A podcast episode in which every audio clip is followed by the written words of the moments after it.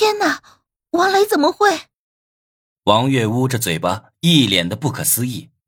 这本该是一件很享受的事，但我真是有苦说不出啊！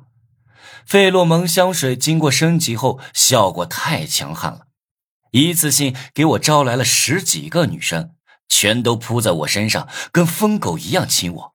我的嘴不知道被多少女的亲过，口水把我的脸都糊住了。好在这些女的都挺漂亮，老师们也看呆了，他们经历丰富。也看过两个女的争夺一个男朋友，但是十几个女的当众狂吻一个男的还是头一回见。几个老师尝试着拖开女生，可是没用。刚拉出来一个，一转眼他又扑在我身上了。直到十分钟后香水失效，那些女的才一脸呆愣的站起来。妈呀，我总算是得救了。我从人堆里爬起来，满脸的口红印，痛并快乐着。王磊摸着自己的脸，嘴里嘟囔着：“我刚才做了什么？”他们刚清醒过来，思绪有些混乱，但是很快就会想起来。我为了不惹麻烦，赶紧跑走。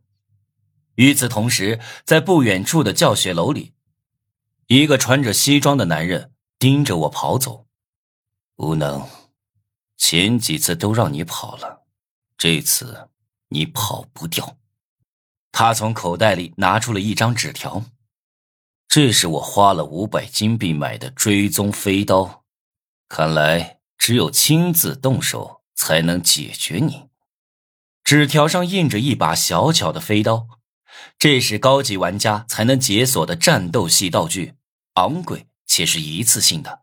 使用时，只要把对方的名字写在纸条上，再扔出纸条，那么纸上印着的飞刀就会自动的飞出去取人性命。等等，他正要扔出纸条，突然被一个女人的声音打断。